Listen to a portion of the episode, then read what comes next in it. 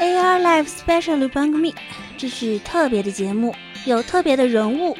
AR ライブをお聞きの皆さん、えー、はじめまして吉宗幸喜です。特别的团体， AR ライブをお聞きの皆さん、こんばんは。こんにちは。ボーカルのメイリアでよろしくお願いします。特别的歌声，こんにちは、福山よしきです。特别的内容。哎，看我来一兵工铲，哎，工兵铲又说错了。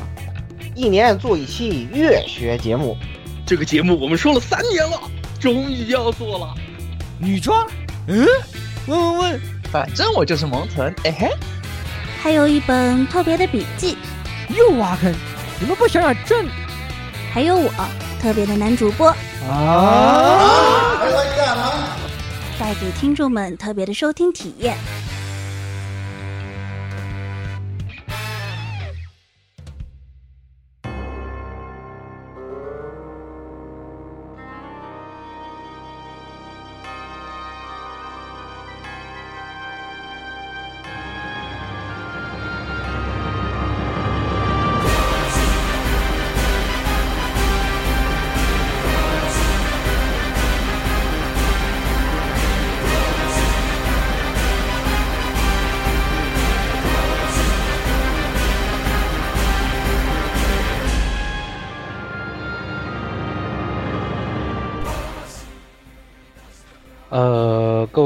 听众老爷们，大家好，欢迎收听 Air Live 第 SP 八十二期特别节目。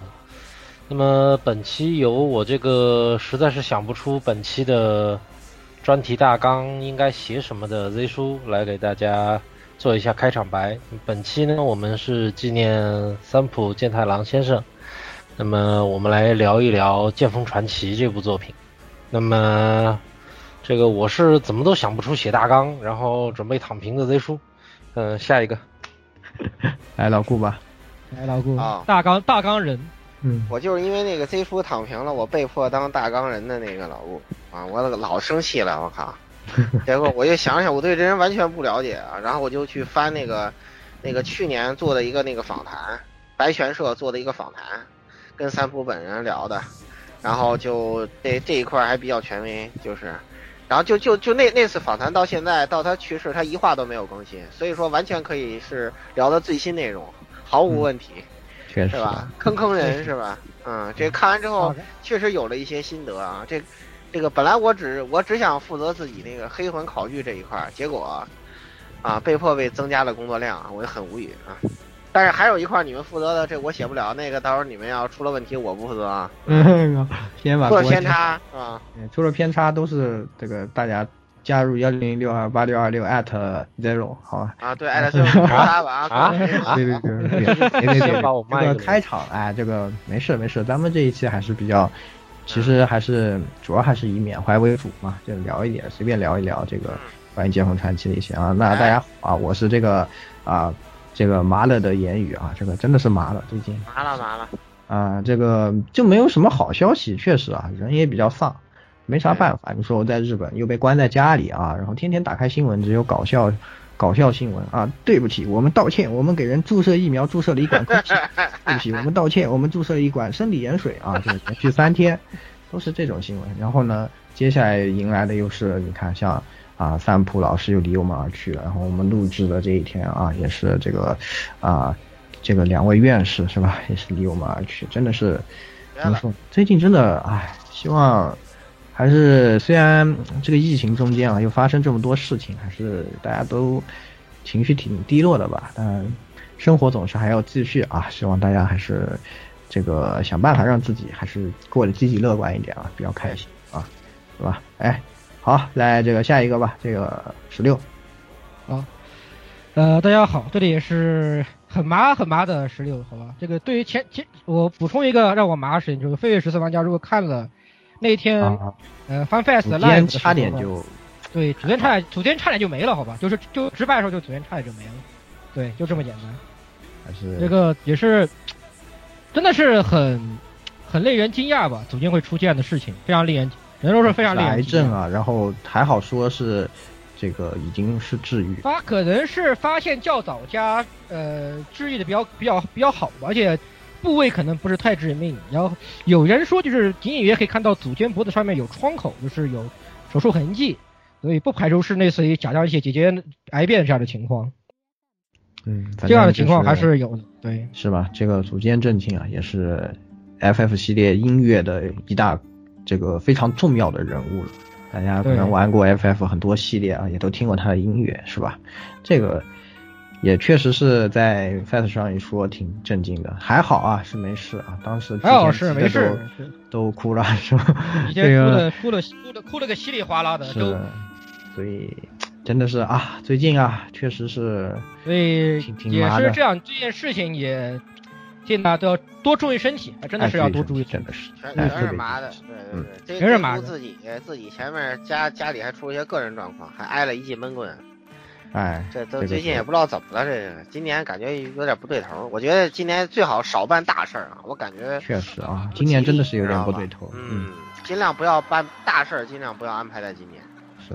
好，来这个下一个鸭子，哎，大家好啊、我是剪一期剪一期节目当两个节目放的这个火神渡鸦，就是咱们、啊呃，就是听到这期节目的时候已经看到了，就是看到或者听到了，就是呃周年庆节目的视频版和音频版就都已经剪好放网上面了，哦就是所以就是一期节目剪两份的火神。啊，辛苦辛苦啊！这个确实啊，如果错过了啊这个一周年节目的朋友们啊，每次都来问有没有录播啊，其实都是有的啊，大家音频版、视频版都是有的啊，都我们一直都有，一直都有，一直都有啊，都能看到不要。不要大家不要不要不要着急，不要着急啊，不要着急。当然视频里有些只有声音没有没有脸的，这个就没办法。啊，那就没办法，对吧？这个 这个例行纸片了，啊，大家都习惯了嘛。习惯习惯啊，哎这个没有办法。等于什么时候这个言语回来了啊，那就他就可以不纸片了，他就不用当那个我也是阴人是阴人阴阴人犹存对吧？这 个没啥办法啊，这个还是是吧？现在这个情况呢，回也回不去，所以呢，也是虽然很想和大家见面啊，但是呢，只能网络一线牵啊，幺零零六二八六二六啊，可以找到我，谢谢啊。好，那也是啊、前面的我们的自我介绍也就到这里。那么今天我们也在开头的时候啊。魏叔也说了，我们要聊什么？聊一聊三浦健太郎老师和他的这个剑锋传奇啊，这个那也是啊，非常遗憾，三浦健太郎老师现在在二零二一年五月二十日的时候啊发这个有 SNS 上发表说，呃，老师呢在五月六日是这个急性这个大动脉解离啊，就是啊、这这种这样一个症状，那就是离我们而去了，也是非常遗憾。那这个三浦健太郎老师的这部漫画啊，连载了这么三十年了吧？呃，这个呃快三十年了，漫画三十多年三十多年三十多年了，八九年一九八开始连载九年至今一九八九年至今，三十多年了。三十多年了，三十多年了一年没没没画可以不算。嗯，对，这个剑锋传奇啊，这个 b e l s e l k 也是啊，这也是非常遗憾啊，没有不能让我们看到这个结局了。那今天呢，我们也是呃，就作为读者吧，聊来给大家聊一聊。其实本来呢，我们也有机会是要请到啊、这一块比较权威的栗子头老师来和我们一起聊一聊，但是栗子头老师沉浸在悲伤之中，整个人都麻了？对我们他先他先他先麻的不会他先麻的不会动，对对对，就确实是挺伤的，就啊、那等他好起来了呢，我们有机会再请他来和大家再聊一聊。今天我们几个呢，就，呃，他叔呢也是啊，呃，这个 Z 叔啊，也是三浦健太郎老师和这个剑锋传奇的老粉丝了。那我们也是聊一聊啊，对我们作为读者来说的这个剑锋传奇的一些事情，对吧？那首先呢，也是关于三浦健太郎他本人吧，老顾也说，刚刚这个看了一下去年的访谈是吧？那我们也是从这个访谈里呢，稍微来窥见一下三浦健太郎老师大概是怎么样一个人。他在创作这个的时候呢，也是啊、有一些这些什么样的想法来，啊、本着这样的想法来创作的这个故事是吧？对对对对对，我就我就简述一下，因为他那个里头聊的两人聊的很很散，还聊到一些业界啊，包括那种网络时代一些影响啊什么的，嗯然后还互相吐槽啊，然后白泉社社长还说，这个我要当监督，我我我要当编辑，我绝我绝对不过你这个案啊！你这个你这个你这个 我绝对不过。对，也是说一个小背景啊，因为他连载的白泉社呢，大家可能经常看漫画就比较知道，是有名的少女漫画的这个出版社啊。其实呢，呃，理论上来说呢，《剑锋传奇》啊是一部少女漫画，这就很恐怖了，是吧？没有见过这样的少女漫画，啊，非常的。哎对对对对，反正这个作品也挺神奇的。然后啊，啊，他的出身呢，我现在了解了解，啊，本身就是乡乡下出身嘛。其实他他好像是在那个什么。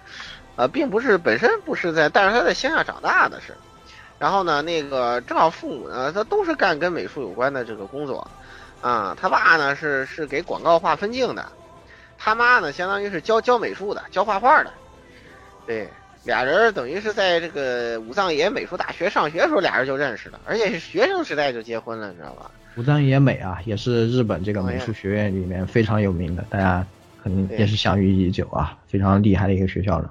对对对对对对对，所以说等于是他这个从小就受这个影响，就是他按他自己本人的说法，就是说他后面画那个战斗的分镜，就受了他父亲的那种分镜风格的这个影响。按照他自己本人的这个说法，对，他他分镜稿受他爸风格影响是比较大的。嗯，对，然后而且在在这样一种家庭环境之下，他。呃，有这种想想干美术的这种想法啊，应该说是，嗯，还是挺正常的一件事情啊。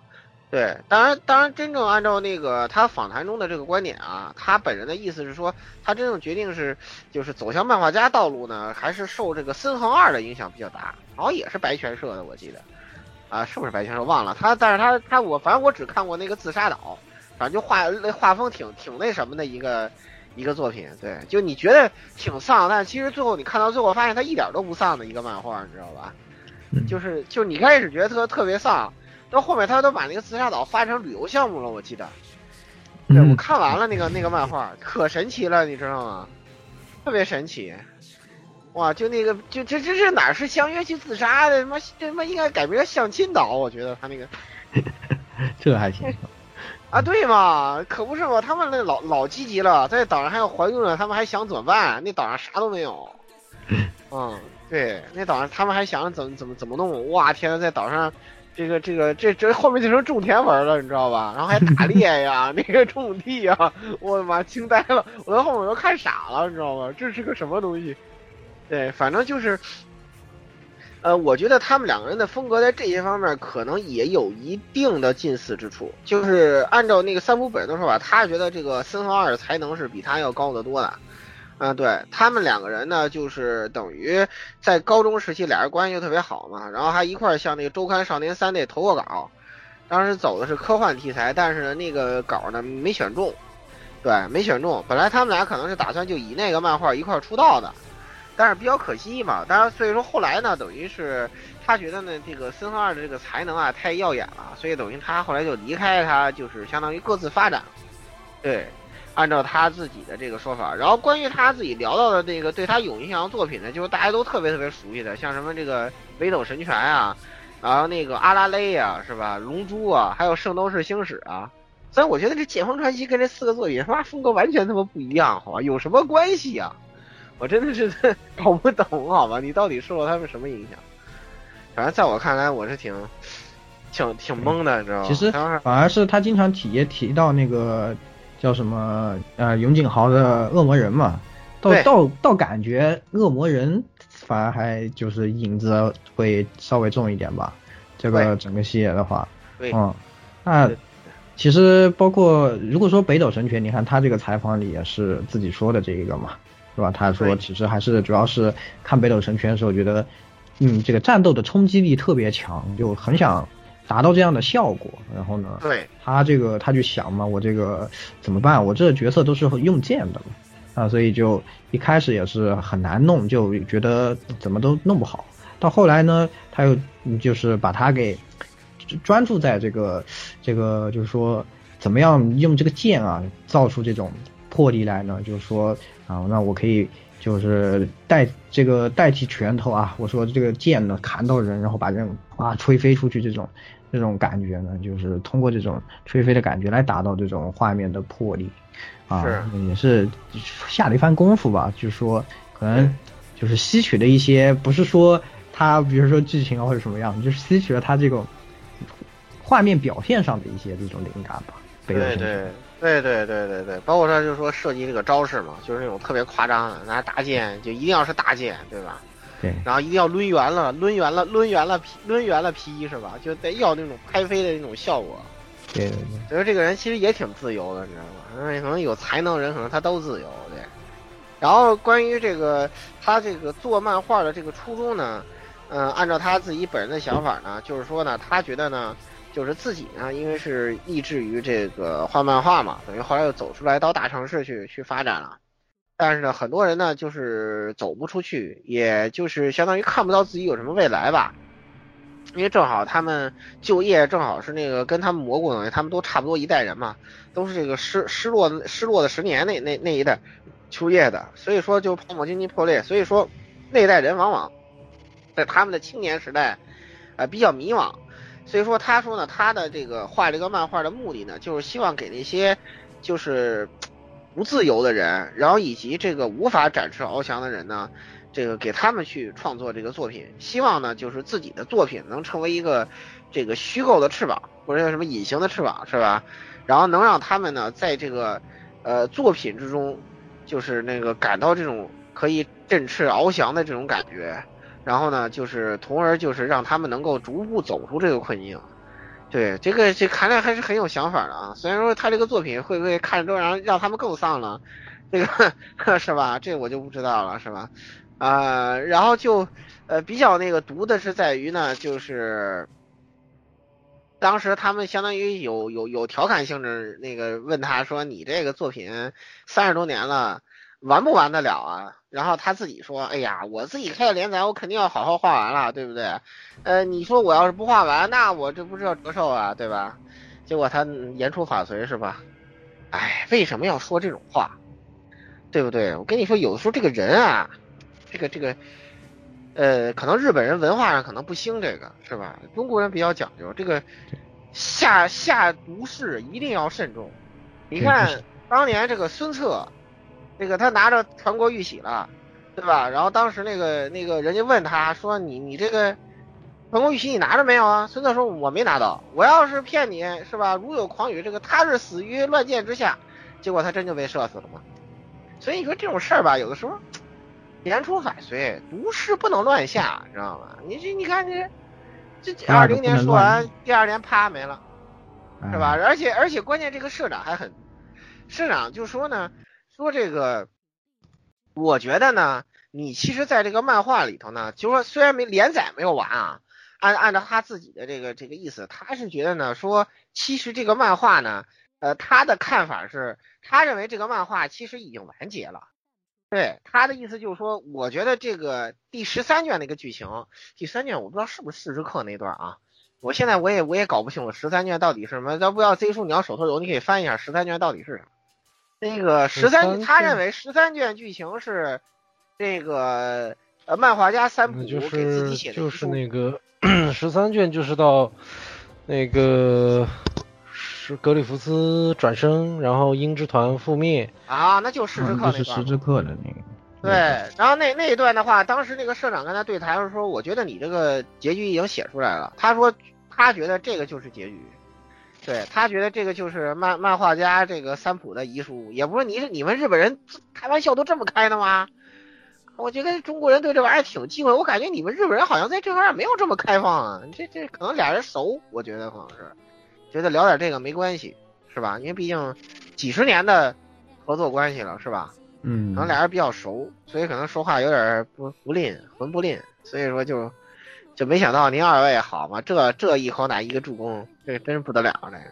嗯，好嘛，真的。我觉得，我觉得，但是但是，我觉得这个访谈起码还是提供了一个很有价值的观点，就是到底为什么这个这个这一卷是遗书？我觉得以后这个这个剑锋研究家们，你们可以好好考据考据了，是吧？以后研究剑锋就跟《红楼梦》似的，这都成残残本了，没有结局了。是吧？嗯你们你们自己想办法吧，是吧？啊，这这个我的工作先告一段落了，是吗？等后面传火的时候我再来吧。嗯，行啊，那就是也是简单的讲了一下这个三浦健太郎他的，包括他在对谈里讲到的一些创作理念这一块的东西，也是可以看出来，他其实作为一个漫画家来说，更偏向于这个艺，因为他艺术家出身嘛，所以在在他在创作漫画的时候，可能对这些方面的考量会更多一点，所以也是。实际上啊，我个人啊，我也看过动画和漫画，但我还是真的推荐大家啊，还是看漫画。这个，呃，漫画真的是非常精彩啊。这个，呃，《剑锋传奇》的漫画，这个他自己呢，包括镜头啊，包括他自己下了这么多的功夫，真的有很多的，呃，这些画面啊，非常的有魄力，而且就是通过画面给的那种表达，那种画面的表达能力是非常非常强的这样的一个系列啊。呃，那也是接下来吧，接下来也是他叔的主场啊，这个讲一讲，啊，我们聊一聊这个《剑锋传奇》啊，因为很多可能有朋友，很多朋友也看过啊，那肯定也有很多朋友也没有看过，那到底是怎么样一个传奇的这个，我们也不可能给大家讲这个故事，是吧？那就是还是，嗯，他叔呢还是。想从这个人物入手一下，因为《剑魂传奇》可以说就是他的主角格斯的一个故事啊，从他从他小时候开始啊，一直到他经历的这种种种种种啊，格斯呢这个人也经常啊被评为什么最惨主角之类的。我看还有个什么那种美国那边的粉丝啊，就英语圈的粉丝的投投这种就是那种投票了，然后就是啊。格斯就名列榜首啊，最惨的主角啊，这样的啊，确实是呢，生可以说是确实是最惨的主角，真的是惨。这个真的是一生经历了无数的苦难啊，但是在这个里面呢，他永远永远都用用手上的剑啊反抗命运，这样的一个人，是吗？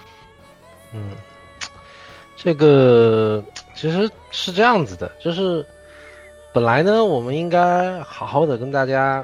去讲一下这个剑锋，或者说他这故事，他多宏大的世界观，或者多伟大的这种深作品深度等等等等。但是，可能是因为对这个作品某种意义上的这种情感吧，我在这个时候，我我昨天晚上想了一个晚上，然后我什么也想不出来，就从这个这个剧情或者说考据这方面入手，我发现。我实际上其实说不了什么东西，但是这两天呢，各个群里面啊，其实聊剑锋的东西蛮多的。那我就发现，其实以这种闲聊的形式说一说，可能反而还有一些东西。可能接下来说的东西，反正也就比较杂乱无章吧。这个就单纯是以读者的这个身份来缅怀一下三浦老师，然后也说一说我喜欢这个作品里面的一些东西。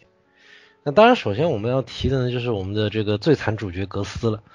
格斯这个人呢，他在整个剑锋里面是毋庸置疑的真正的核心，但是呢，他整个人生啊，给人的感觉就是他无时不刻在走着宿命论的东西，但是他无时不刻又在打破自己的宿命。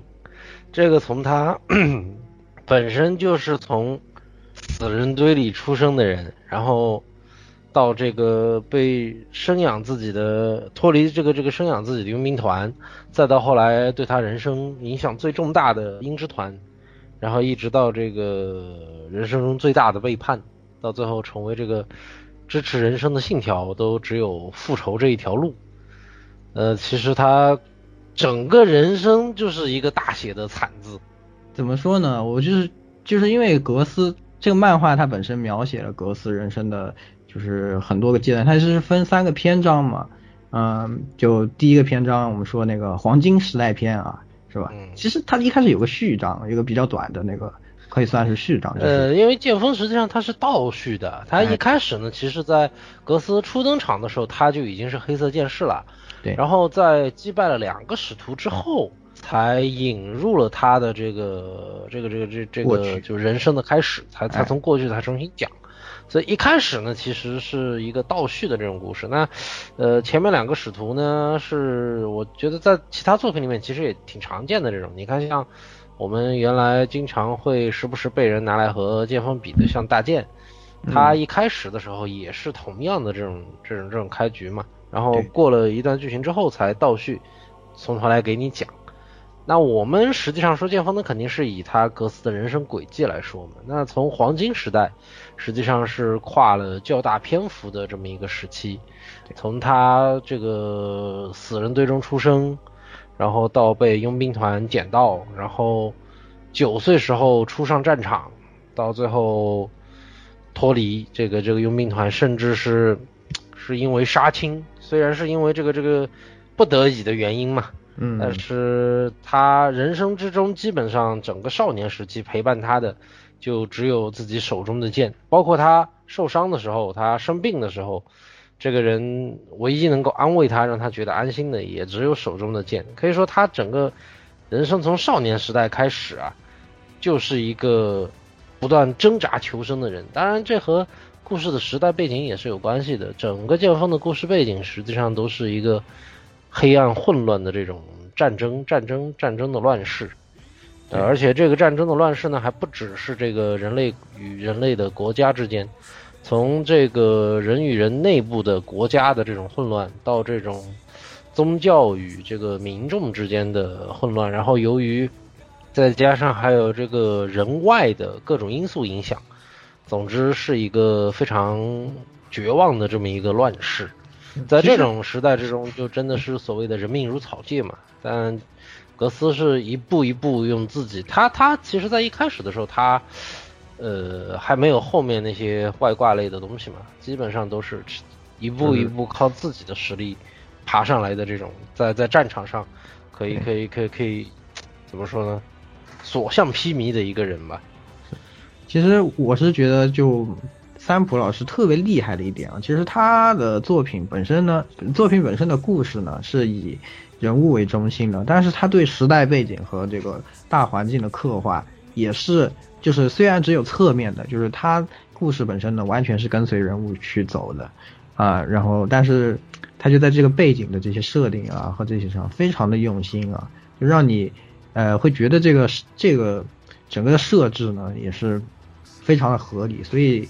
就它本身作为这种西幻西方奇幻的一个背景，就影响了很多后面的作品，在设定上啊，都会有一些相相应的往它那边有一些这种参考，啊，可以说这个也是他特别厉害的一个地方。明明没有在讲这个世界是怎么样的，但是大家都知道，大家都。看完都对这个世界非常的了解，是吗？哪里什么国家，然后发生什么事了？什么主要也就是米特兰王国家，其实主要就是说米特兰王国了。对，因为鹰之团的发迹史是在米特兰王国嘛。是。然后这个也是鹰之团最后悲剧收场的起点。对，其实我是我自己是觉得啊，因为它三个篇章呢，就是大家都特别推崇第一个黄金时代篇啊。也是为什么呢？我是我个人的想法是，格斯这个角色的成长呢，主要是在黄金时代篇可以看到。其实，在之后的那个第二个应该叫什么黑暗黑暗时代时代篇，对吧？和包括呃最新的这个换造时代换最新的是换造时代篇。对，其实格斯在后面的两个篇章已经是完成了成长啊。当然，第二个篇章黑暗时代篇本身也是以格斯为核心的。一个故事啊，那到第三个这个篇章呢，已经就发展成一个小队，可能小队别人的一些呃故事，就是占据重头。格斯作为一个穿插他们其中的这样的一个人物，穿插主线的核心这样的存在来描写的。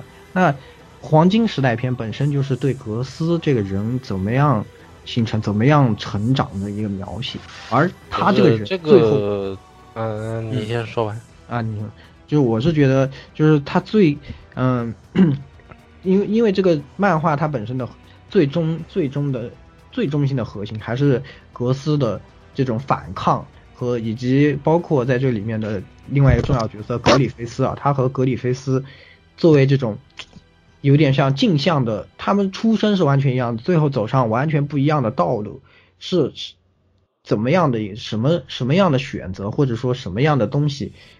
变成了这样，然后以及他们内心最后的坚持带来的那种光辉，是就是分开分别是怎么样的？这个我觉得是这个特别精彩的一一个系列的描写。其实真正整个黄金时代抛开格斯在少年时期，就是那个甘皮诺佣兵团的那一段成长经历，然后再到自己作为少年人，以七个银币哦七个金币为代价斩杀这个灰色骑士巴基逊，然后被那个格里夫斯呃所看上开始。其实前面都是他一个人生成长的一个序章，真正黄金时代篇最为关键的剧情，实际上是格斯与格里夫斯两格里菲斯两个人之间的这种关系与羁绊，对，是一切悲剧的源头。格斯呢，呃，这两个人是以剑相交的嘛，呃，你现在说这个话呢有点怪，但是这两个人确实是以击剑来 那个什么，对吧？没有毛病，这就是少女漫画的少女漫画要素，好吧？但是这两个人确实是以剑来交心的。嗯，那么对，后来分手也是以剑。对对对对对，就是说一开始，格里菲斯以为要我想要你这个人，然后用剑做胜负，赢了格斯，让他加入鹰之团，成为自己麾收入麾下，然后一直到。这个两个人亲密无间，可以说是鹰之团最重要的三大支柱之一嘛。三大支柱其二，这当时的三大支柱鹰之团应该说就是格里菲斯、格斯以及卡斯加，对吧？可说是他们三个。当然，卡斯加的定位呢有些不一样，但最主要战力呢，当然就是这个格斯与格里菲斯了。那两个人从一开始的这种路人，然后从属，到最后亲密无间的战友，那。两个人呢，实际上走了两个完全不同的方向，但是，呃，怎么说呢？格斯他误判了一件事情，格斯他误判了一件事情。他为什么脱离鹰之团？其实这个在漫画中讲的是比较详细的，就就为什么会造成最后造成鹰之团的悲剧，就是他认为自己与格里菲斯是不对等与不匹配的。格里菲斯的梦想是拥有自己的国家。而格斯对于自己的梦想，他他没有什么梦想，他不知道自己要做什么，他唯一能知道的只有手中这把剑而已。然后他觉得自己成不了格里菲斯那样的人，他自己也成不了与格里菲斯那样有伟大梦想的人。那么，与其在未来的某一天成为他的阻碍，那我不如趁早离开。其实现在想这个事情，觉得挺奇怪的，你不觉得吗？就。大家都已经功成名就，成为这个米特兰王国的贵族，然后这种正面的、负面的、这种明面上的、暗地里的该干的事情都干得差不多了，然后就在这个时候，格斯脱离。其实，其实我我当时看的时候，我一直不是很理解他为什么要在那里脱离。嗯，我觉得还是就是，就是怎么说，我我我自己看来，我觉得从情感的角度上来说，还是比较。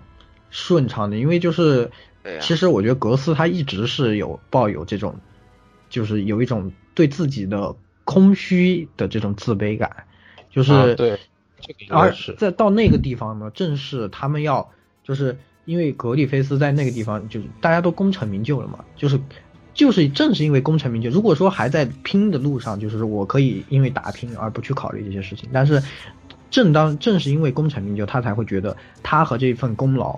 不不匹配嘛，所以说在那个这个说不匹配应该不至于的，因为格斯他自己做了什么东西，他其实非常清楚。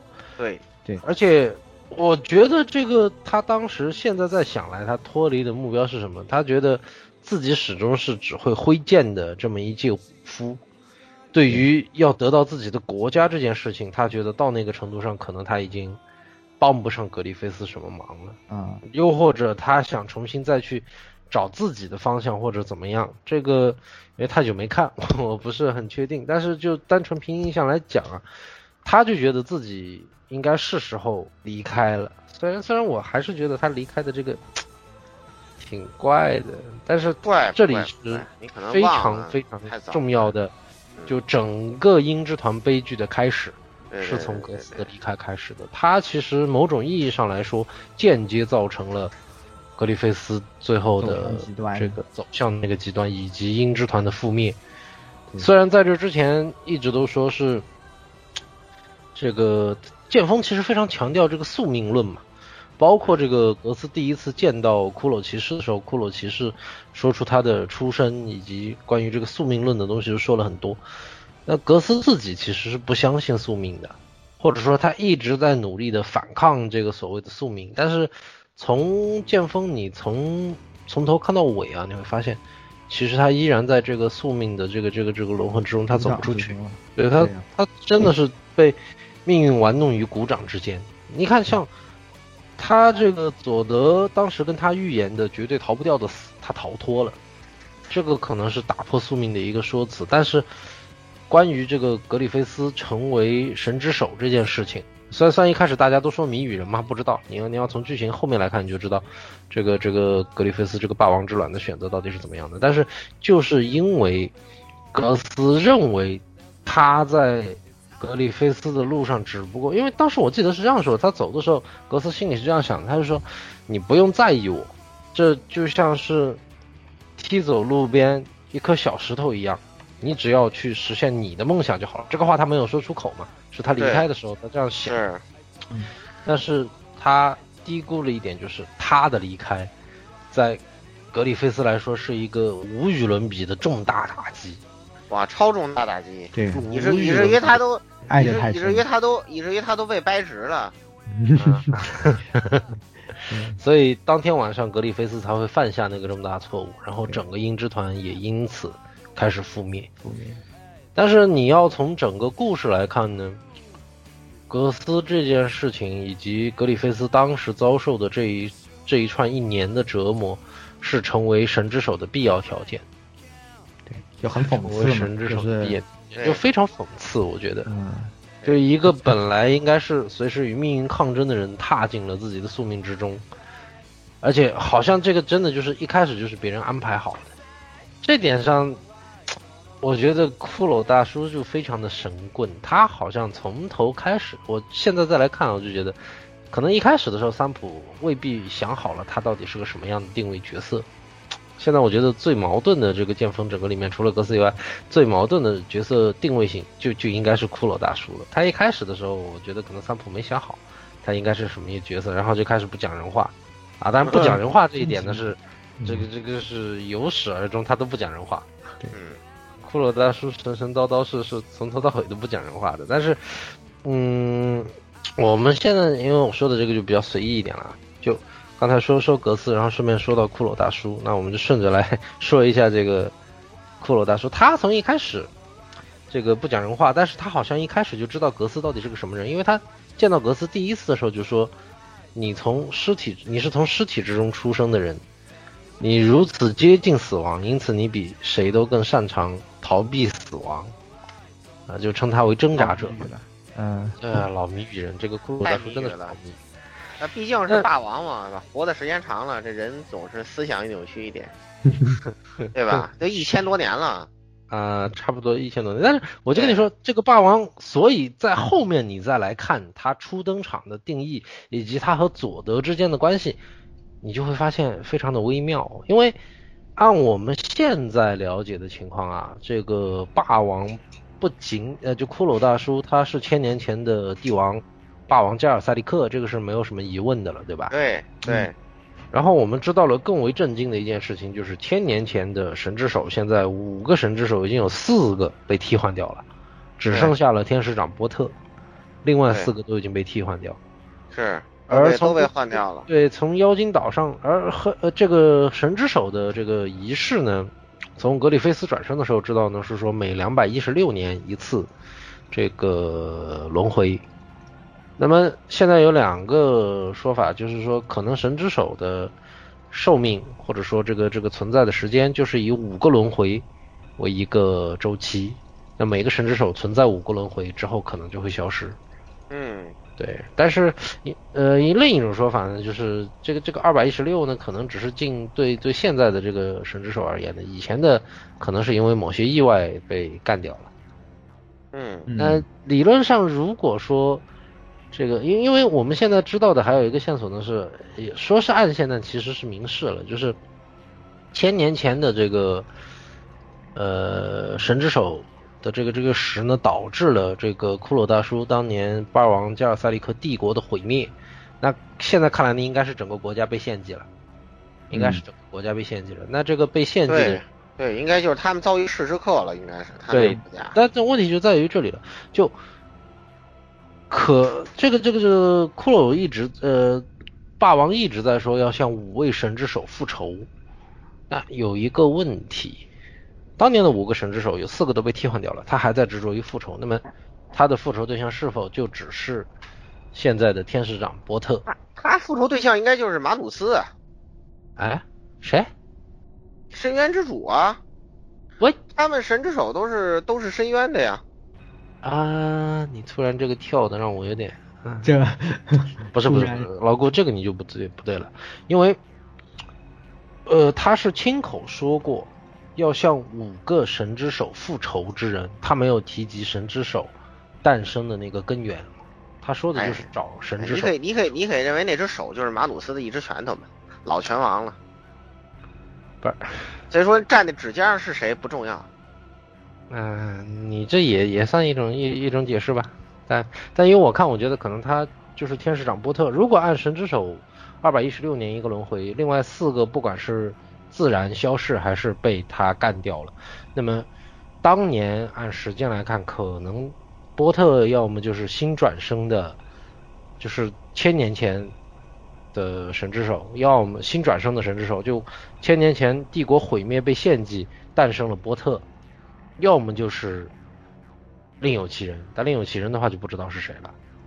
嗯，那如果说他的最终敌人和这个他如果尤其是如果他干掉了四个神之手的话，那么你让个佐德来当他的宿敌，这个好像就菜了点是吧？太这这这不对等啊，这不对等啊！哎，倒不是说佐德太弱，但是佐德与神之手的这个差距，大家是显而易见的，是吧？这个战力由上往下，那肯定就是神之手，然后我骷髅是暂时排外，那神之手可能是绝对的不可超越之壁，然后在下面可能是到孔帝，就大帝嘛，大帝那一级使徒，然后按使徒来排名呢，佐德其实应该算是大地之下第一使徒啊，应该是这么讲。嗯，但是问题是，这个和神之手之间这个差了个不可逾越之壁，你知道吗？嗯，是差了一个不可逾越之壁，你让他来做这个骷髅骑士的这个这个宿敌就，我不知道是拔高了佐德，还是降低了这个骷髅大叔的这个这个这个这个这个这个存在。但这个其实是你看到后面才会有这种感觉，就佐德你何德何能跟他做对手呢？呃，变成这种登场的一个 boss，感觉也感觉就是出来打了一架也好像五五开，然后说了一堆谜语。佐德跟谁都五五开啊，重点是，跟谁都是强行五五开。对，问题重点就是现在就是尴尬的就是这个骷髅跟谁都是五五开，这个佐德跟谁也是五也是五开。五五开，对。佐德，佐德，佐德最主要还有一个问题，其实你们仔细回忆他初登场的时候，虽然是杀死了鹰之团五十个这个前前面的这个这个先锋队，但是如果他不是使徒之身，那么第一回合见到格斯他已经被干掉了。对，就是反正就刚好自己反正死不了嘛，否则就直接就 就纯论技术而言，他第一第一轮就已经被格斯给干掉了。活了活了千年就这三百年，三百年，三百年，哦三百佐德是活了三百年，佐佐德比较年轻，对，嗯是确实哈。哎，其实都讲了这么多这些，哎，我们讲了一些这些剧情上的，就其实很可惜嘛，现在就好多坑都填不上了。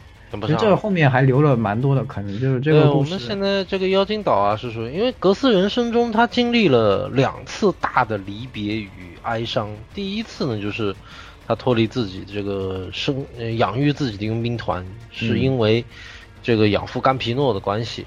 对，那甘皮诺出卖了他，然后并且后面因为这个断了腿之后，喜怒无常，企图杀死他。大家都认为他是所谓带来不幸的诅咒之子。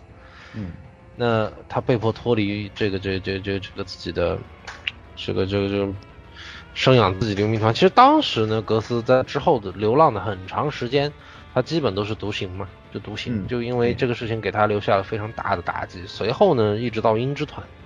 那鹰之团的格斯是真正整个人生是彻彻底底的把他当做自己的家，把所有的人真正当做是自己的伙伴，全身心的在鹰之团投入的。但是最终整个鹰之团我们也就知道了，除了除了真正。这个提前因为不小心见了个萝莉被拐跑的里基特，嗯，那基本上除了除了理论上呢应该是全灭，但是呢卡斯加和格斯因为这个骷髅骑士的介入呢生还，但是这个生还呢并不见得是一个好事，对吧？因为从此之后人生格斯的整个人生就完全的变样了。之前的战场如果说是人间地狱的话，那他之后所面临的整个世界就已已经不是这种人间的真正炼真正的可以形形容的，哎呦彻彻底底的绝望了。可别让我再想起那幕了。哎呦，他拽自己胳膊去，我看着简直我他妈疼死了！我靠！我而且我觉得那个特别有缘，就是那个，就是他不是不能睡觉嘛，因为到了晚上那个，对，就是到了晚上就会被袭击嘛。因为他这个在设定上是这样讲的：被刻上烙印的人，就像是黑夜里面的一束火光，那么所有的黑暗里蠢蠢欲动的东西都会被都吸都会被哎呀，就是捏捏了余烬了嘛，谁都来入侵。每天晚一到晚上就只能不停的战斗，永远的战斗，然后再到这个，所以哎，真的是太太，对对，我觉得那种那这个设定一直有人入侵你嘛，就是不对停的有人入侵你。对那个设定和描写，我觉得真的是给给人感觉特别绝望，让你能感觉到那种。但是格斯就是不断的挣扎，不断的与宿命抗争。我们不知道，现在最遗憾的就是，我们最终再也不知道他是否能够逃脱这个传说，这个各个人给他定下的各种语言。他其实一直在打破语言，一直在打破宿命，或者说他一直努力挣扎着去打破这个宿命。但遗憾的是，我们再也看不到这个，我们也无法在有生之年真正知道格斯最终是否能够彻底打破这个宿命，他是否能够与真的过去的自己和这个世界做一个真正的这种诀别和和这种这种结局是怎么样的，我们也不知道。我们只知道唯一有一点是当年白泉社的某个后辈不是前两天在那个推上对对对有说吗？说当年跟三浦老师说起来，三浦老师有说过，说剑锋最后会是一个 happy ending。哎，然后遗憾 happy ending，这个这看你怎么定义是吧？那反正这个这个他俩俩男主角无法在一起，这个算不算 happy ending？我就打个问号，啊这一定不可能。两个男主角相互捅一刀，有点怪啊。这作为少女漫画可能就比较正常对啊。对啊，因为这是个少女漫画杂志连载的作品，对吧？你得从这个角度去出发来评价，对吧？其实，对我也是想，就是回过来阿斯，虽然喜欢卡斯加，但是格里菲斯，对吧？对那个公主就那么回事儿。现在其实就变成了这个，我们当时其实津津乐道，很愿意去猜测后面的走向是怎么走。啊，现在呢也只能永远的只能是是猜测了，而且这些猜测现在就突然都变得好像没有什么 特别大的意义。对关键特别是他最近的刚好到的这个节点上，正好是一个比较大的，大家期盼了这么多年的一个卡斯加终于是吧，这个恢复了。卡斯加恢复，然后呢，在妖精之王的帮助之下呢，逐渐的冷静下来，当年的梦魇逐渐的在修复之中。对对对，格斯不过他还是还是不能正常交流，就感觉是正常交流可能要留到结局了。对，就感觉格斯这么多年的那种在拼搏啊有一点点那种回报，因为这个故事里基本上格斯的这种抗争啊，虽然会一点点的改变这个轨迹，但是大部分时候都没有特别好的结果，就真的是只有到这个节骨眼上，终于是感每一次看到斗都是换命啊，好吗？主要是。就终于看到了这样的一个，真的其实很感动。我看到漫画看到那里其实是很感动的，但是就是很太可惜了，真的。就是他他既然写这种展开，就说明他确实有往好结局哎方向去想的意思，要不然的话，他有一万种方法可以让你恶心你，对吧？其实能看出来，我觉得三浦这个人他不是在为了虐去虐的，对对他不是他真的不是那个鬼灭似的，对对他给的那种压抑，他就是一个先抑后扬的这个，就是他要一直给你压住你的这个情绪，然后让他最后能有扬起来的这个这一下。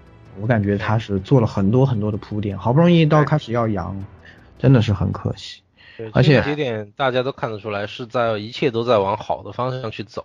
对但我们但是我们觉得啊，就就是以纯粹读者的这种角度来看呢，其实我们觉得这个格里菲斯他肯定不是好人的啊，你不要想了，他现在所做的一切可能是为了玩个大的。我们现在其实当时在想最后的结局后面会怎么发展，我们都觉得，呃，起码我这样觉得吧，或者说和我比较熟的几个朋友在讨论剧情的时候是觉得，可能鹰之都是为下一场更大的祭祀准备的祭品。啊，最终，格里菲斯的野心可能会延伸到不只是一个国家，可能他要掌控整个世界，而鹰之都的幸存者们可能是为那一个世界所准备的祭品。啊，我我觉觉得是有这种感觉的，因为是的，是的，他现在塑造的一切繁荣什么的，我觉得都只是假象而已。因为对格里菲斯这个角色塑造的，你说他到底是个什么角色呢？他他其实是剑锋的另一个主角嘛。对，这个这个跟你讲，虽然我们说剑锋的主角是格斯，但是其实通篇看下来就知道格里夫斯是另一个主角。对，啊，格里菲斯，他他是另一个主角嘛。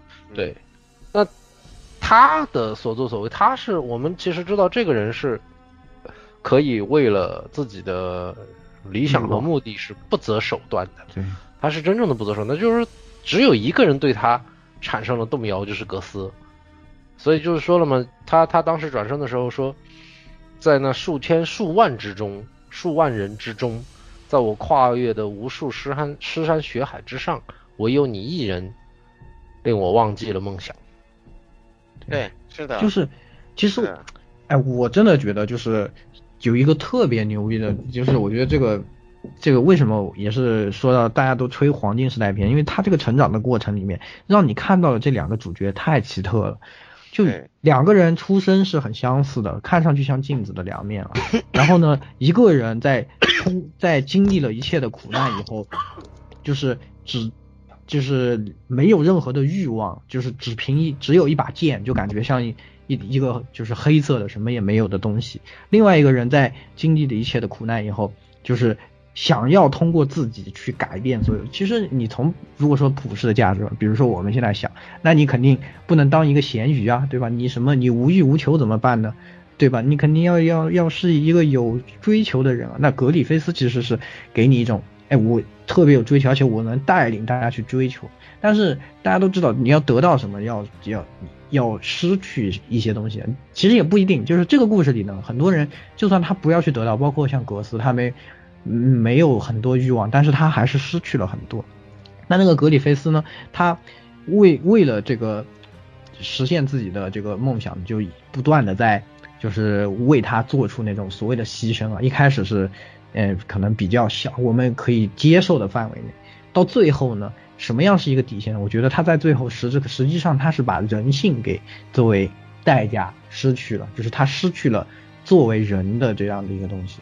那？所以格里菲格斯最后格斯也不是人了呀。对，但格斯一个什么都没有的人，他并且被剥夺了所有的东西，成为一个他标题里所说的狂战士，就是在战斗中那样的疯狂，就是那种就是你看他穿那个狂战铠的时候表现出来，他那种就是这完全是内心就是就是被那个狂战铠的那个侵蚀的那种，就是曲那种线条都是杂乱的，完全这样的疯狂之中，但他守住的是什么？他守住的是人性，就在纯黑的这种东西里面呢，他守住了人性的光辉。我觉得这个是，就他这个塑造里面特别厉害的一点。这个角色所什么都没有，但是他有人性，他非常的坚定，永远的抗争，保住自己的人性。另一个人哎非常的有追求，但是他去献祭了自己的人性，去想要去获得一切。这样的反派，哇，你真的是很复杂又很真的是像一黑一白的这种两，没有，我觉得这两个角色真的特别的这种，这两个相反地方在哪里呢？格斯是被称为黑色剑士的人，他从后面出场之后，整个装备啊，包括狂战士之铠啊，包括大剑啊等等武装，他都是黑色的。就包括世人对他一般的评价和看法，也认为这个黑色剑是代表着不祥的存在。但是他是所谓身处黑暗但向往光明，光明也不说向往光明吧，其实很长一段时间他内心也是就只有也是复仇这一个执念嘛。对，就是但是但是是他是依然是有作为人的这个人心的。格里菲斯从一开始就是战场的白鹰，然后到后面甚至更升级成为光之鹰。光之鹰，所有人憧憬的所有人憧希望的憬对象，憧代表憬的，这个目标，但是他却是真正整个故事里面把人性抛弃的最彻底的人。起码在他成为神之手的那一刻，在他说出让他他把鹰之团整个献祭掉的那一刻开始，他就不再做有作为有有人性的这一点，他就彻底的失去了。而且包括最后瘦肉之后，呃，重新拿回了自己人类的外形也是如此。他本质上已经不再是人，就是在最明亮的外表与传说之下，他才是真正最黑暗的那个存在。对，哎，真的是，我觉得这个这一对的这种刻画，就是其他的漫画里真的就没有没有能够再看到过像这样的，很复杂而且很对立也很强烈，然后呢有很多讽刺的这种要素在里面，就然后又这样的鲜明，哎，真的是特别厉害，我觉得这这就很神奇。一个战斗漫画，它其实你看，它采访里都在讲的是我创作的时候要，哎，怎么去表现这个魄力啊，我画的时候呢受到什么样的影响。但他在这种里面人物的情感的表达啊、社会的构筑、人面临的问题和内心的矛盾里面，写的又是那样的细腻，真的是他特别厉害。对对对，这块儿我可以补充一点儿，就是我刚才在聊访谈时我没有提，他首先就这两，你们现在一直在聊双主角嘛，嗯就双主角点，三浦自己在访谈上说，他这个双主角呢，就是他呢，他说自他自己其实并没有什么很高的本领，他写的东西呢，就是这个自己就是。呃，创作这个漫画的原型啊，构思就是以自己高中时期的经历为原型的。然后这两个主角呢，呃，就是以这个，呃，就是他自己和那个森恒二两个人为原型去写的。我操，这是他自己本人的说法啊，这个不是我编的。所以也就是说，基本上他就是嘎斯，那谁森恒二就是那个格里菲斯，就这个样子。啊，森恒二你不是只不过是有艺术夸张，但是两个人呢，就是一些基本的立场。观点就他是迷茫的那一个人嘛，然后那个谁，啊森恒二是一个特别有理想、有有有那个有有抱负的一个人嘛，所以就这一块基础，但后面弄的就就很玄幻了，就是艺术夸张了。但是按他自己的说法，基础啊、是在这儿，然后包括你刚才说那些角色的那个，就是那个真实性，或者说什么怎怎么黑暗或者怎么样的这人性啊这些问题，按他自己的说法呢，就是实际上啊、他也是结合自己的现实生活。就他会觉得，就是说呢，相当于是，如果我跟森，我们俩活在漫画世，我们俩就活在漫画里头，我们会怎么做？这是他创作这两个角色的一个就是考虑的一个出发点。然后后来他说，哎呀，好像别的漫画家都不是这样的，括号笑，他跟我来，就非常搞笑。哎，是这个，这很有意思吧？给你们参 考一下。确实很有意思啊，是吧？哎，那塔叔也是，那对，最后我们讲讲对之后这个那结局，感觉就是要在这个是吧？最后要去阻止他，肯定要去阻止格里菲斯这场。其实其实是不不应该说是陷阱，我觉得最终的结局，其实以格斯的这种个人来说啊，嗯，他可能未必想着是什么阻止陷阱或者阻止世界毁灭等等等等。其实嗯最终这两个人的故事从剑与剑的交锋开始，我认为整个剑锋传奇最后的故事也应该是以两个人剑与剑的交锋去结束。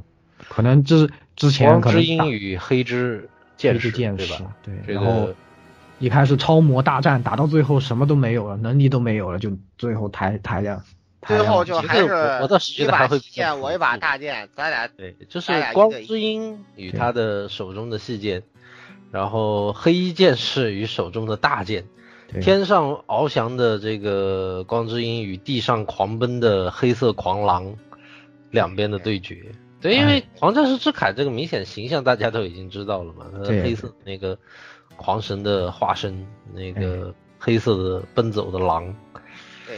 对，哎，所以真的是觉得是其实就我们就觉得最终其实中间怎么演绎，我们现在不得而知，以后也可能永远不会知道。但我觉得这个故事的最终肯定是剑与剑的交锋作为结束。对大家都能想象得到的一个这样的画面，真的是虽然没有看到，但是我觉得这这个一一定是这样的，他俩最终一定得有个了断。是是，是这这个剑锋整个故事以格斯开始，然后以他与格里菲斯的相遇作为整个故事的真正的开篇，所以我觉得结束也是以这两个人之间的这个这个羁绊或者宿命，用剑与剑的对决去画下一个终点。我觉得我应该是这样，可能是这样，但是非常合理的一个展开吧。我们我们永远也不不会知道最终会是怎么样了。唉，是啊，太可惜，真的是非常的遗憾，非常遗憾啊，真的是，唉，是吧？是现在说到这里也是有点伤心了。然后，那我们关于剧情这块，我们要不就聊这么多吧？这个再聊随便展开，难过。随便说一说。对，再深入的展开呢，其实是是，嗯、你要说这种杂七杂八的东西有蛮多的，但是呢，那些东西展开讲呢又太杂了。对，那想聊的话，大家可以想聊可以随时来群里这个。对，我们来。呃，言语快再打个哎，这个幺零零六二八六二六啊，我感觉我就干这个，可以就对那也是想聊的朋友可以进来，我们再可以聊一聊。然后呢，呃，稍微说一点这个就是它衍生作品嘛，因为衍生也有动画，我们非常推荐那个《黄金时代片》的剧场版，真的是三部非常剧场版，哇，教超牛，非常哎，各种意义上都特别强啊。哎，特别牛逼，真的。对我永远喜欢风气爱生。嗯 好，是，就这个这个系列剧场版，当时我们那个其实新番节目我们说过的，就我们一开始觉得三 D 动画都是什么啊，都做的什么玩意儿，然后一看这个，我操，太牛逼了，太好看了，这样的。然后后来出了个 TV，还我们还把它就是因为 TV 换了一些制作嘛，就对。感觉没那味儿，稍微有点有点那个吧，对，就但这个不是最要命的，TV 是它那个主机版的那个无双游戏，用了大量的 TV 动画拿来做是啊，就我就我所以卖不去嘛，那肯定对吧？对你像这样，谁给你买账啊？所以呢，就是真的是非常推荐，因为也是这个剧情里面非常精彩，应该可以说三三部里面大家都比较推崇的这样一部分了，《黄金时代片》。所以这个剧场版，如果大家没看过啊，非常推荐大家去对看。但是那个游戏吧，就强烈推荐不要去玩，算了吧一点意义都没有，不要玩。游戏好像老的 DC 版的那个游戏最近已经炒炒飞了，DC 版的九万四千多日元。DC 版我没玩过，我玩过 PS 二那个对，个。我知道 T PS 二版有一个，对啊。嗯，可以可以。所以现在真的是，哎，反正，嗯、如果大家没看过，虽然这个作品你永远看不到它的结局啊，但是如果没看过，还是真的推荐大家看一看的。不看是绝对血亏，这个作品是对真的是对对不非常非常看血亏精彩啊！这个漫画也是真的非常非常推荐大家看。嗯，那么其实下面呢还有一个部分啊，就是大家知道啊，有一个人我们也经常讲啊，我们都非常喜欢《黑暗之魂》系列嗯是吧啊？宫崎英高他就是一个剑锋传奇的扭曲的粉丝，对吧？他就究极爱好者。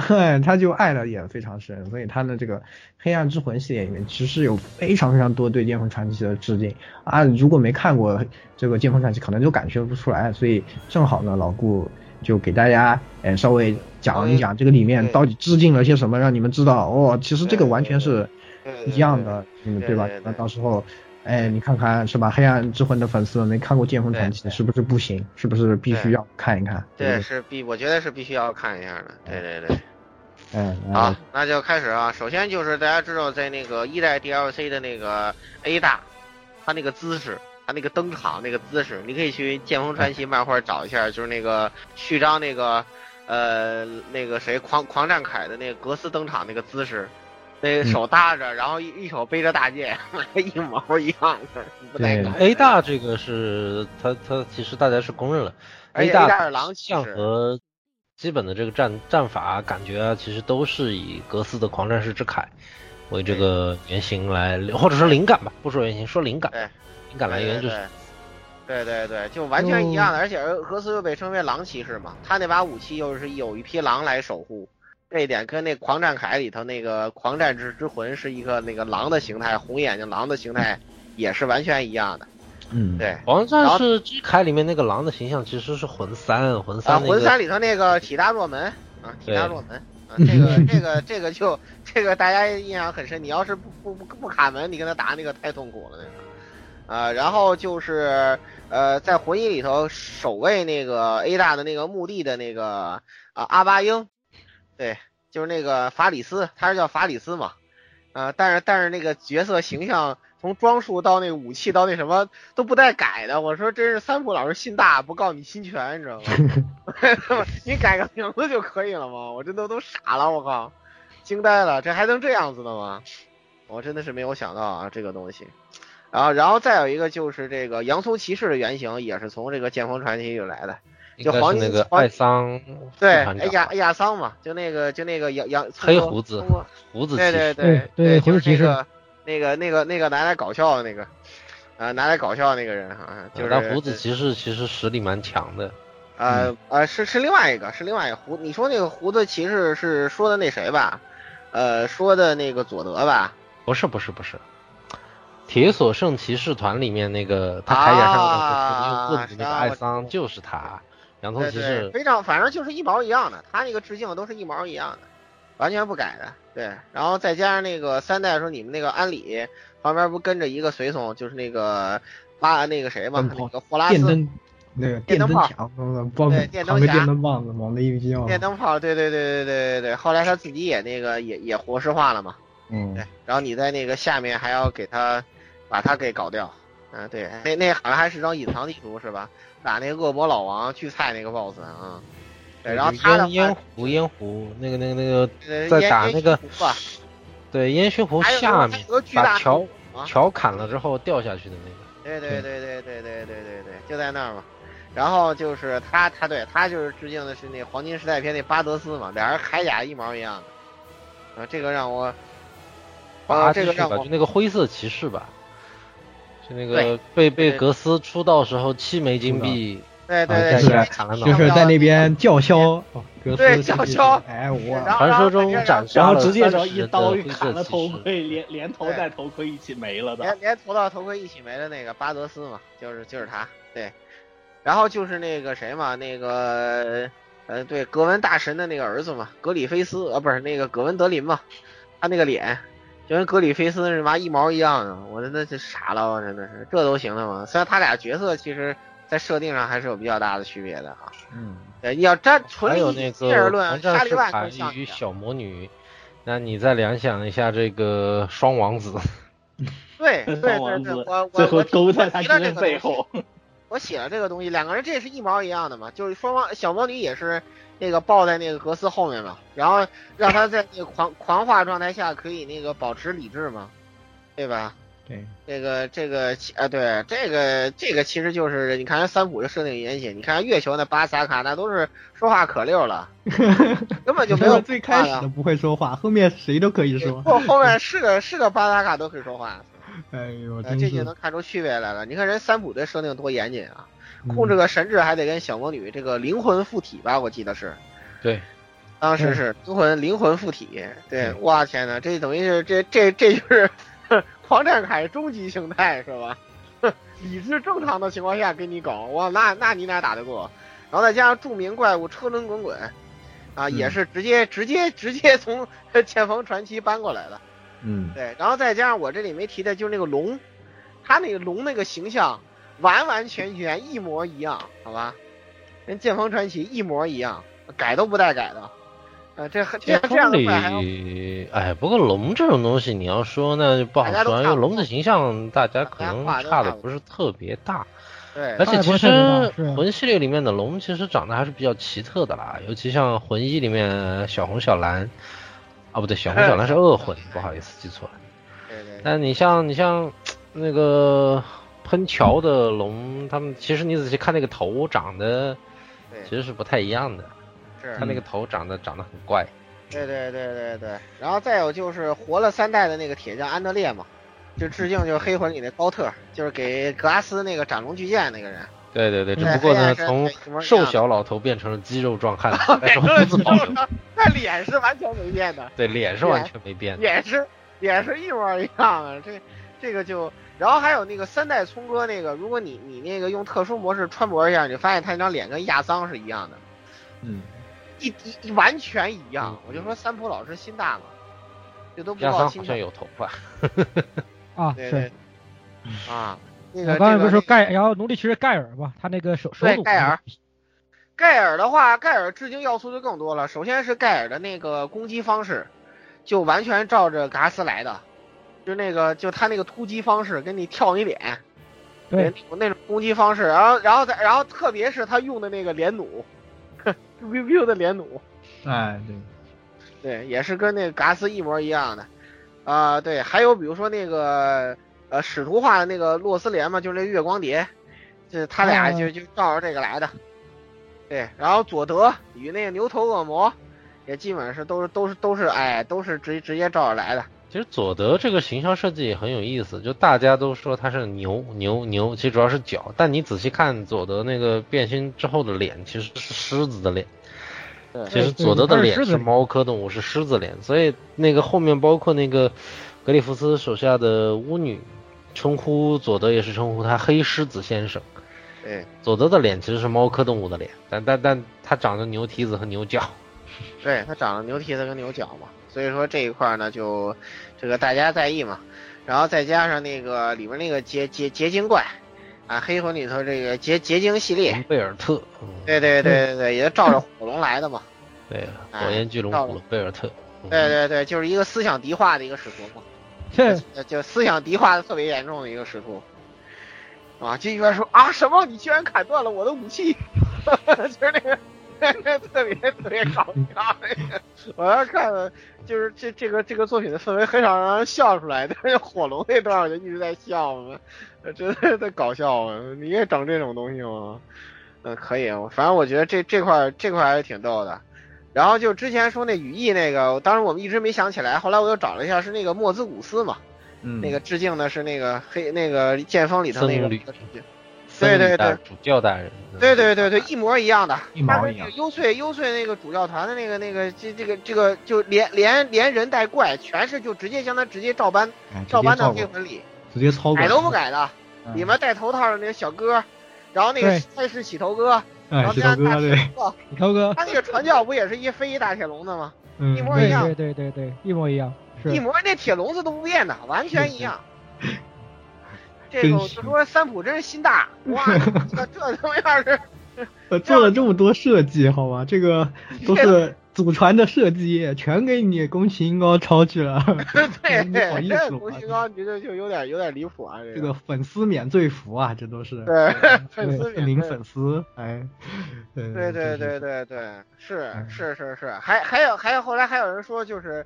这个宫崎英高后来有些东西为什么不出新作？因为那个那个那个黑魂不是因为那个剑锋传奇那个新漫画不出，画不出来。后来就说只要一出，他那个新作就来。说你看，三十九卷、三三十八卷出的时候，《黑暗之魂三》发售了，啊，什么三三十九卷出的时候什么发售了，啊，他就说全全是按这个来的，就后面就是你这个漫画新作出了，我这游戏新作就出了。那现在是老老滚，看来有点悬了，这个嗯，啊，老指环有点有点危险，哎，有点危险了，这个。有点危险了。对啊，这没了呀，这个对吧？然后那个武器的话，刚才其实我们也提到了一些，像双巨啊那些东西，像盖尔的那个那个小连弩啊，然后那个只狼里头那个假手大炮啊，哎，那个特别的明对显，对对对，忍一手，这个是真的。真的这个真的是，就太太那个了，太 你 有点过分了啊，是吧？有点过分了啊！哎呦，哎呀，整主角身上就有点过分了啊，是吧？啊你那路边整整那个嘛也算了，嗯对真的是，对对对，所以所以就是说嘛，那个包括刚才我们没说完，就是他们羽翼骑士那个半半使徒化的时候，他那个羽翼，哎，那就是这黑里头就一毛一样的，就跟天使教那帮那帮信徒就就就照着来的嘛，就是。哎还有那个，就狼剑术，他那个狼狼剑狼狼大剑他们他那个战绩，那个跳起来那个跳劈一模一样，对对对跟那个也是格斯的跳劈，就那个跳皮，跳劈和在原地旋一圈那一招也是。对对对，完全就照着格斯，完全就照着格斯来。三浦老师都不说，还说默默已经找 FS 收过版权费了，我也不知道啊，没公开是吧？就这有点当是收过了吧？吧。就当是收过了吧这这？有点过过分，这这实在有点太多了。你这个，你看你不就照着弄了一个吗？是吧？是一模一样的，好吧？你这东西，你这这也太那个啥了，是吧？这个，哎呀，就就就就就有点，然后包括有些地形啊，你像那个环印城公墓，跟那个再生塔、地下监牢，你说你这都直是不是直接直接买了版权，直接搬过去的，是吧？这。对吧？而且而且特别有特别有意思的一点是，它那个环印城的话，按说它下面应该是矮人的那块儿，是吧？那矮矮人的那个那个领地，对吧？然后那个呃，再生之塔下面不是那个那千年前那个那个都城吗？是吧？嗯，对吧？嗯，其实就是现在是尸体乱葬岗。对对对对对，所以说你说这个，对，所以你现在想想这个，在那个里面有一个镜头的，就是那个断罪之塔，呃，就是呃格里夫斯格里菲斯当年被囚禁的那个塔嘛，那个塔最下面，当时去解救格里菲斯的时候，有一个镜头是卡斯加的火把不小心掉了下去，下面全是身上有烙印的尸体。嗯，对对对对对对，乱葬岗。对乱葬岗，就那个地下监牢。然后对，然后那个宝，忘了刚才说的那个宝血血血那个血眼魔宝珠那个霸王之碗，对，啊，那个就也是照着那个来的，照着这个来。就就有点过分，好吧？你这不不带这么弄的，你这都弄成剑锋同人了都。这一半的要素都有关系。就巨型剑巨型剑锋同人，好吧，这个就是巨型对剑锋对同人。对对对，而且整个这个作品这种黑暗系的这种风格嘛，也是完全照着那个那个来的。然后你要疯狂的受苦嘛，大概就跟嘎斯那个那个受苦劲儿差不多。然后你要疯狂的受苦，对，然后再加上整体作品的这种基调，对，然后它跟那个什么来说，跟血缘系列来说区别差差别大一点，因为嗯，雪原那个是比较克苏鲁的嘛，对，所以他那个他那个他那个差别大一点，就是就是都是威廉大师惹的祸，对吧？对，就跟那个还不都是有一个国侠嘛，都是威廉大师惹的祸。你瞧你教这几个徒弟，是吧？他你瞧几个好徒弟，他好啊他，不每干人事儿一个没一个威研究威廉正经对对对，你 全都不也都就哪有正经玩意儿？你给你给我找个正经的出来，对啊，曼西斯学派的搞脑子的，呃，劳伦斯搞血疗的，搞血疗的，对吧？对吧？对吧？也也就我们可爱的玛利亚是吧？也就我们可爱格曼啊，对，格曼还有我们可爱的玛利亚还行，其他人都是不干人事儿的。所以说就是就是没法弄，就自自己自己把自己给作死。所以说这一块可能跟这个那什么，但是黑暗之魂系列就就有点抄的就有点离谱，好吧？对，嗯，真的是，所以就怎么说呢？剑锋传其实影响了很多的，影响了非常多的作品。呃对，黑魂这个最典是型，比较过分的例子啊，这个是属于他这有点过分。其实哎包括他那个角色形象，呃，那个你像那个那个玛利亚师姐的那个帽子那个风格，对吧？那种美术风格，包括黑魂里的其他一些像什么征战骑士什么的，哎都有啊，关系，也也都是对，嗯也都是对照着那个那个那个剑锋的那个美术风格来的，都是。对，感觉就化用了一下，就全部都那个，你包括那个城墙啊，其实都都都跟那个差不多感觉，哎，就跟跟那个天使教那个篇章的，就就就感觉那个篇章啊，就把它那个整个模组给它整进来了，然后就呃怪把里面安一安是吧？你再去打一遍，就这种感觉。确实啊，这个是属于比较过分。只要只要只要你只要你只要你自己主角这个是吧？你再自己背背把老背把背把背把那个，哎别把那个大剑进去，哎幻化一下，你就对你就是格斯，你就是刚你就是格斯了好吧？对，里面已经有人有捏脸法了，捏的巨像有。有有有有有巨像巨像，而且装备和大剑你也可以这个 cos 非常像，对对对对，特别像。那那已经已经已经有那个相应的那个捏脸教程了，你们有兴趣可以自己看一下。反正黑魂是最过分的嘛。是嗯，然后其实还有很好很多的作品呢，都受到他的影有很响。多就我简我简单说一下，就是嗯有就是反而有受也有受那个就是超呃我可能他不好意思超三普，他那那那他那那他超黑魂的也有，我就我就我就我就说飞跃十四，对，啊，飞跃十四就为什么说飞跃十四里面会有那个就黑暗有骑士吗万国国际服？对他那个黑暗骑士的有些东西，它包括内心的挣扎，有些东西都是从这边来的。啊，其次的话，就是这次最近的一些一些装备，还有包括最新的那个 Le- Leaper 那个死士那个我们叫山连师那个那个镰刀的，因为那个近战的那个东西，就是反过来他又去抄那个黑魂和抄那个那个这个那个什么那个血缘，就那个 Leaper 你一看就是啊，你不是格曼吗？啊，就是啊，所以就其实真的是有很有很有非常广泛的影响，可以说是对它跨越了这么长的时间啊，就是经历了时间长河的洗礼，也是依然是这么经典的一部作品，而且影响了非常多的这个呃其他的作品啊，就是真的是特别可惜，我们没办法看到结局。但是怎么说呢，在这个时间点上呢，至少就像我们说的，到这个点上，卡斯加也恢复意识了，就格斯至少这些年做出了抗争，没有是完全是白费的。就还是我们相信吧，格斯会一直在永远的继续抗争命运，绝对不会向命运屈服，并且在最终也会守住他的人性，最后和格里菲斯这个做出他们的了断，是吧？虽然这些东西呢，可能都只能存在于我们的梦里了。哎，对对对，所以说打不着就还是打黑魂吧，还是老我我估计这个 老指环这个致敬要素该马上就要来了。我一看这风格又往那靠过去了。啊，这个希望宫崎英高作为第一粉丝啊，多努努力是吧？努力啊！看不到的东西呢，说不定这个说不定这个宫崎英高就就就就给你搞一个对吧？就搞一个像长得像格斯人和长和长得像格里菲斯人，也要也要被砍一 下，是吧？对，在老指环里打一架，我看一下，我看可以。还行哈，反正。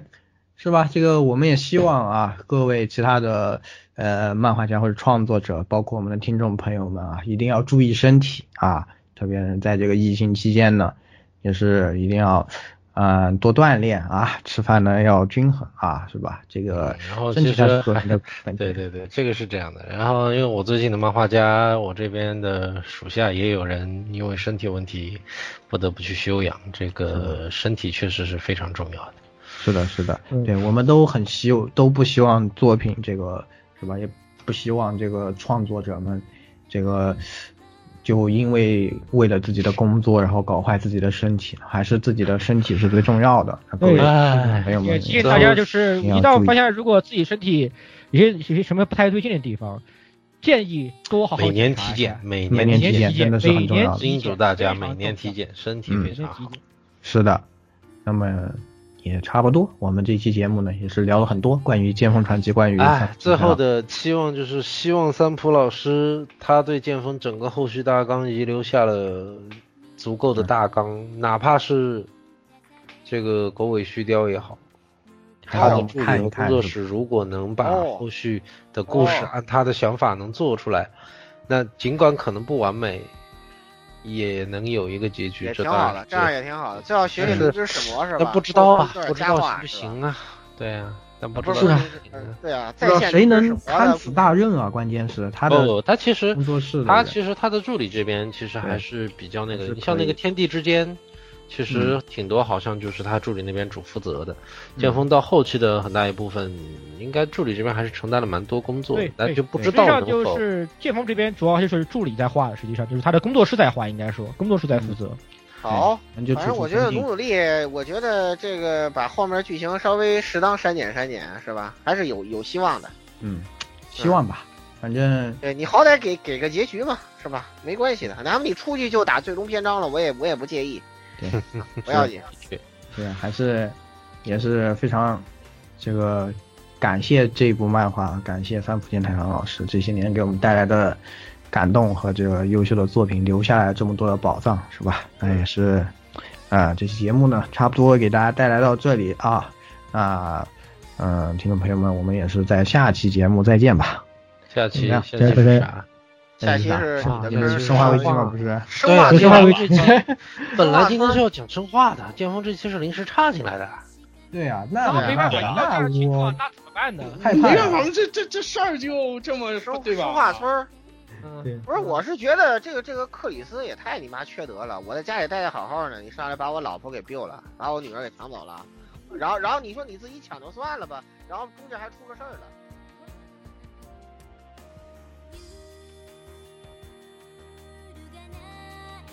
欢迎各位收听本期节目，请各位听众老爷在评论区留下您宝贵的意见。